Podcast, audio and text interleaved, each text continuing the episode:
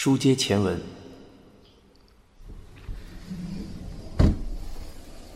等他回到店里的时候，真智子已经收拾好东西，准备出门了。夏美询问情况，真智子却只是回答：“我也不知道是怎么回事儿。总之，我还是先去医院吧。锅里的东西已经炖上了，你不用动。哦，对了，还有，该洗该刷的东西，顺便也帮我弄一下吧。”说完，他便走出了店门。厨房里面用过的锅碗瓢盆堆成了小山。夏美叹了口气，摘下了挂在墙上的围裙。等到右太郎和真智子回到店里，已经是将近两个小时之后的事了。见二人的表情都有些沉重，夏美不禁担心是不是发生了什么不好的事情。然而，询问后，真智子却表示，最后好像也没什么事。他说道：“你爸送他去医院的时候，他还疼得一直哼哼呢。后来，据说慢慢的就没什么事了。”我到医院的时候，正好看见他从诊室出来，当时他的表情若无其事，还跟我道了歉，说他只是单纯的身体不好，让我们也跟着操心了。那就好，我还担心，要是真的食物中毒了该怎么办呢？是啊，这到底是怎么回事呢？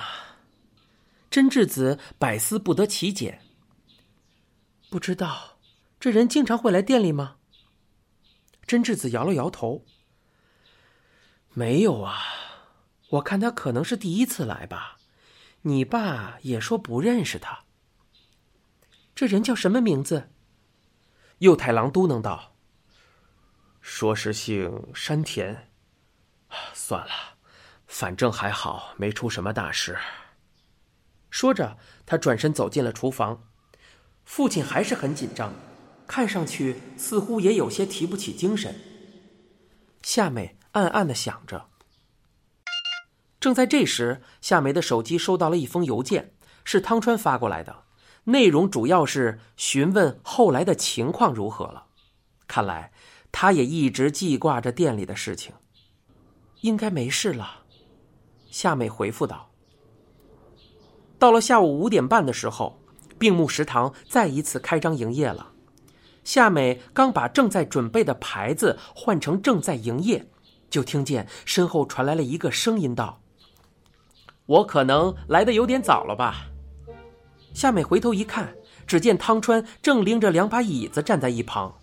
“没事儿，谢谢您帮我把椅子拿回来，快请进吧。”说着，夏美推开门，招呼着汤川走进了店里。汤川落座之后，开口说道。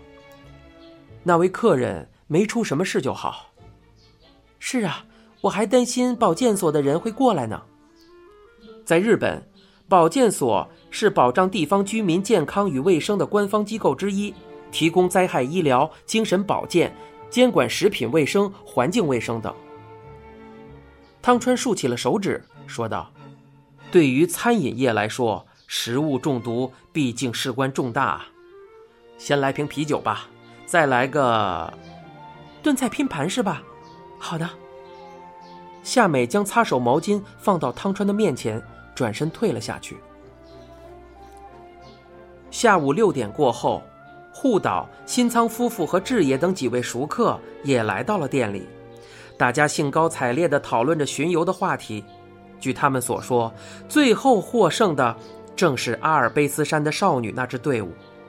夏美听到之后，望向了汤川，只见对方也在看着自己，还一脸满足地喝着啤酒。不一会儿，宫泽麻耶和两个年轻的男子也出现在了店里，他们想在庆功宴之前先过来吃点东西。据说这次菊野队取得了第四名的成绩，稍稍有些遗憾，已经很厉害了。夏美将菜品端到麻耶他们的位子上，说着。船做的那么逼真，海盗们也像模像样的，啊，是很不错啊，挺了不起的。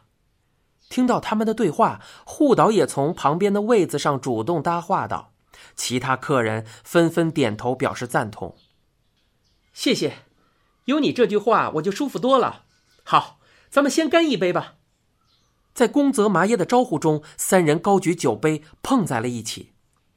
又过了一会儿，菊野队的另一个年轻队员走了进来，和麻耶他们坐在了一起。不知道什么原因，他的表情看上去似乎有些严肃。迟到了，你刚才干什么去了？宫泽一边给年轻人倒酒，一边问道。那个年轻人说：“啊，我有点事儿，去了隔壁镇子一趟，回来的路上看到了好多警车，就去凑了个热闹。”年轻队员端着倒满了啤酒的杯子回答道：“就在河边的仓库那里，而且……”年轻人的声音突然低了下去，夏美没有听清他后面说了些什么。麻耶高声道：“什么？真的吗？”应该不会有错啊，是我偶然间听到警察说的。宫泽麻耶不禁抬头望向夏美。脸上还带着些不屑。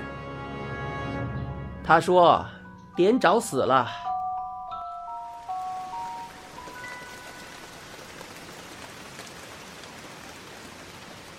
草剃不敢相信自己的耳朵，尽管他心中存疑，却知道监工是绝对不会开这种玩笑的。草剃紧紧的握住了手机，问道：“死的人确实是连长吗？”菊野分局的人已经确认过了，应该不会有错。不过还不清楚是不是他杀，所以是否成立搜查本部，现在还不好说啊。地点呢？就在他曾经工作过的公司的前同事家里。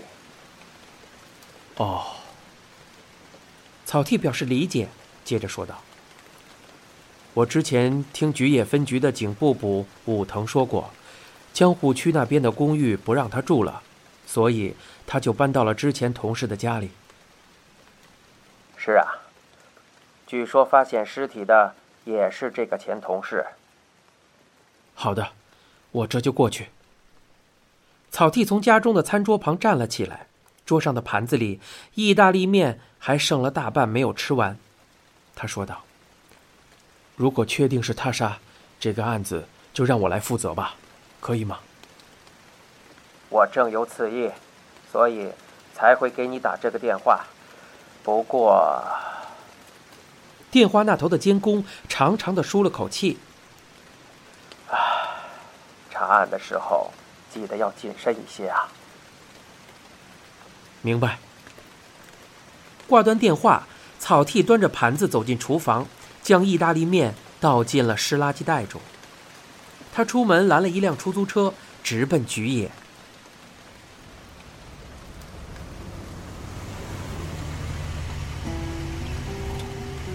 在车上，他分别给岸谷和内海勋等几名下属打去了电话。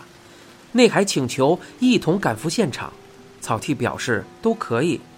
随后，他又试着联系了菊野分局的武藤。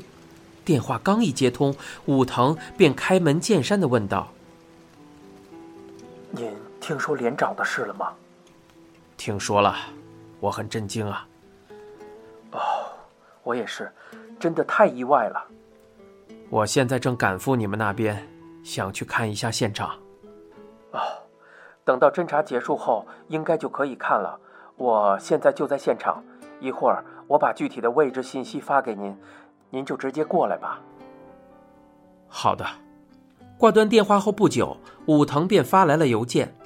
草剃仔细看了看地图，发现现场的位置似乎并不像一个住宅小区。他这才想起，确实曾听武藤提到，连长搬去的地方其实是一间仓库的管理室。车开进菊野市之后，草剃将目的地的位置详细的告诉了司机。开了不一会儿，草剃便看到了前方大片的红色警灯，看起来似乎有不少警车都停在那里。师傅，就在这儿停吧。